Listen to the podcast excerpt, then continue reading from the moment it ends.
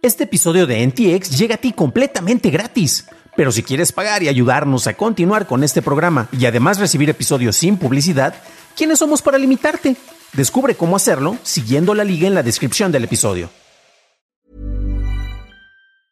It's that time of the year. Your vacation is coming up. You can already hear the beach waves, feel the warm breeze, relax and think about work. You really, really want it all to work out while you're away. Monday.com gives you and the team that peace of mind. When all work is on one platform and everyone's in sync, things just flow wherever you are.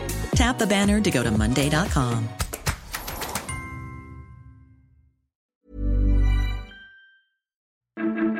En la dirección de OpenAI. Mercado Libre usa IAS para reducir ofertas falsas y la CDMX busca regular hospedajes en plataformas digitales. Estas son las noticias de Tecnología Express con la información más importante para el 18 de noviembre de 2023. En México tenemos el buen fin y Mercado Libre anunció que implementará inteligencia artificial para evitar que caigas en ofertas falsas. El director del Marketplace, Alejandro Caballero, comentó en expansión que se desarrolló un sistema para dar certeza de que las promociones que se muestran durante temporadas de mayor consumo sean reales. Al revisar el historial de precios y así validar que los descuentos sean de al menos un 5% para poder formar parte de la campaña, así como que no se haya inflado artificialmente el precio antes de las promociones. En la Ciudad de México, el gobierno local anunció una propuesta para regular los hospedajes anunciados en plataformas digitales como en Airbnb.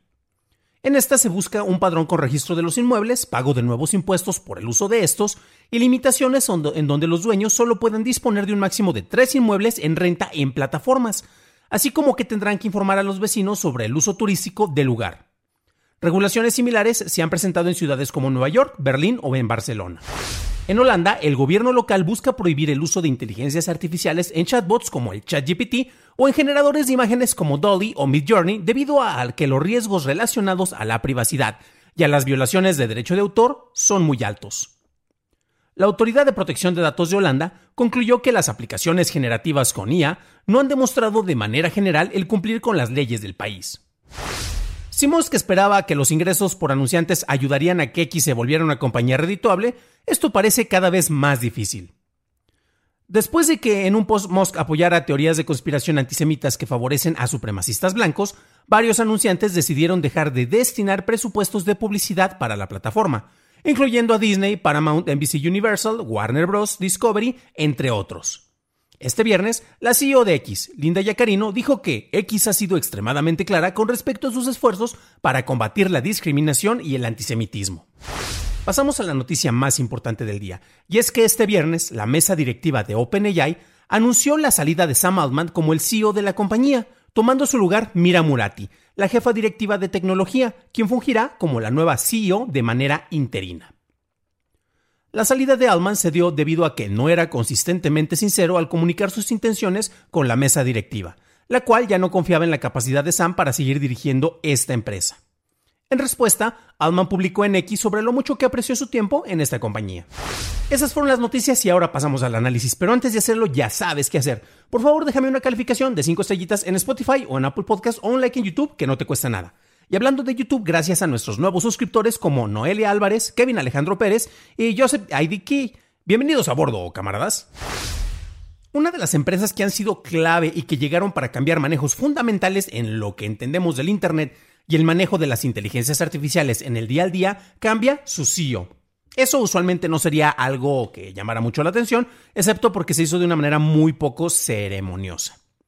La salida de Altman deja muchas dudas. Aparentemente era una de las nuevas figuras clave quien había logrado acuerdos de miles de millones de dólares con el CEO de Microsoft, Sasha Nadella, para así poder expandir el reino de herramientas como el ChatGPT, eh, la cual junto con Dolly mostraron usos más tangibles para los usuarios regulares como nosotros que las promesas de las criptomonedas o los NFTs. ¿Cuáles pudieron ser las razones de su salida? Eso todavía, pues honestamente, está por esclarecerse, así que solo tenemos puros chismes de aquí en adelante, pero hay algunos indicadores que podríamos rastrear. Por ejemplo, de acuerdo con Semaphore, es muy interesante ya que Alman estaba buscando financiamientos para una nueva empresa enfocada en desarrollos tecnológicos. Y justo estaba en medio de esos esfuerzos, ya saben, buscando los distintos capitales, contactando a sus cuates. Oye, ¿tienes un varito que te sobre por allá? Cuando de repente, pues se hace el anuncio y él es despedido de OpenAI. El comunicado es curioso porque eh, pues, eh, muestra una falta de confianza por parte del consejo directivo y se usan muchos eufemismos, ¿no? Para indicar que Sam básicamente les estaba mintiendo o les estaba ocultando información. Tal vez, eh, bueno, la teoría más inocente sería que los esfuerzos de Sam no estaban enfocados en una sola empresa y bueno, estaba buscando crear otras cosas, otras empresas al lado, pero pues honestamente, si empieza a esparcir demasiado su, atención en varias empresas, pues no se está enfocando en esta, ¿no? Y sabemos que eso no es precisamente muy beneficioso y ahí tenemos el caso de Elon Musk, ¿no? La salida de Oldman no es eh, la única. ¿Por qué? Porque este año también se han abandonado a la compañía algunas figuras claves como Will Hort, eh, también el también ejecutivo de Neuralink, Shivon Silis, y el cofundador de LinkedIn, Reid Hoffman.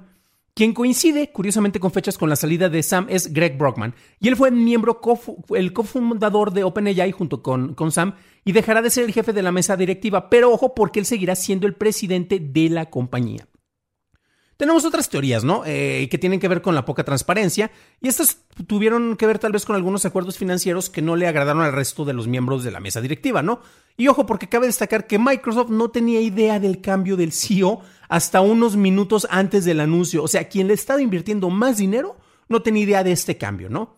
Por otro lado, bueno, tenemos que la dirección de la compañía suena a algo más importante, especialmente si consideramos que si no fuera por esta inversión hecha por Microsoft, OpenAI no podría continuar operando debido a los gastos que implican la capacidad de procesamiento necesario para todos sus productos. Claro, muchos aman la capacidad de generar imágenes o textos, pero la mayoría son usuarios gratuitos y las cuentas de paga contribuyen tanto al mantenimiento de la infraestructura como lo hacen las membresías premium de X eh, con la plataforma de Elon Musk. Pero bueno, el escenario más probable puede venir de la mano del manejo de la información. Varios organismos gubernamentales han estado insistiendo en que el uso de los datos para el entrenamiento de las plataformas generativas no es el adecuado y se ha hecho sin el consentimiento explícito y están violando distintas leyes. Altman ha declarado que la compañía no ha cometido violaciones de derecho de autor, pero a ver, honestamente, seamos realistas, porque eh, la manera en que hubo brincos impresionantes, por ejemplo, del GPT-3 al GPT-4, si no hubiera sido porque se le ingestaron un montón de textos pirateados de internet, de libros, no se hubiera dado. Así de simple. Háganle como quieran, pero se, se, estuvo alimentando con un montón de textos sobre los cuales no se tenía ningún tipo de derecho y menos consentimiento. Y claro, si eres el miembro de la mesa directiva y enfrentas distintas acusaciones que podrían implicar demandas por miles de millones de dólares relacionadas a la violación de derechos de autor masivo, y tu CEO ha dicho en varias ocasiones que eso no es importante, pues mira, ahí tienes un chivo expiatorio y su salida te puede servir para demostrar que estás tomando el camino correcto. Finalmente, bueno, OpenAI no queda libre de contradicciones. Recordemos que empezó y supuestamente viene hasta en el nombre, es una empresa libre para que los datos se compartieran, bla, bla, bla, y empezó sin fines de lucro. Ahí ha habido algunas divisiones. El mismo Elon Musk empezó eh, formando en cierta medida parte de la compañía y después salió.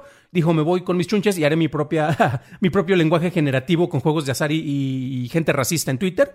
Este, pero bueno, ¿qué es lo que ocurrió? Eh, resulta que ha habido algunos cambios en esto y pues ya no es el tipo de empresa que hasta en el mismo nombre se estaba anunciando. Y les confieso que uno de los mejores análisis eh, que he visto ha estado en Twitter. Los que lo vean en video precisamente lo van a ver en este momento. Y lo escribió Chris Bake. Eh, ojo, Chris Bake trabaja actualmente en X. Ojalá y él pueda hacer algunas cosas para que se mejore esa plataforma. Y él nos está revelando qué es lo que pasó cuando la mesa directiva finalmente abrió una puerta secreta que estaba detrás de la oficina del buen Sam y solo se revela que había detrás de eso un letrero que este es el cuarto de procesamiento de, respuestas y había en realidad a 21.700 personas que respondían de manera manual todas las solicitudes que le estaban llegando al sistema. Para una revisión más a detalle en inglés, visita dailytechnewshow.com en donde encontrarás notas y digas de interés. Y si quieres saber sobre una demanda previa sobre el manejo de datos que hace OpenAI, revisa nuestro episodio 320 en donde encontrarás más información. Eso es todo por hoy. Gracias por tu atención y nos estaremos escuchando en el siguiente programa. Deseo que tengas un excelente y buen fin de semana.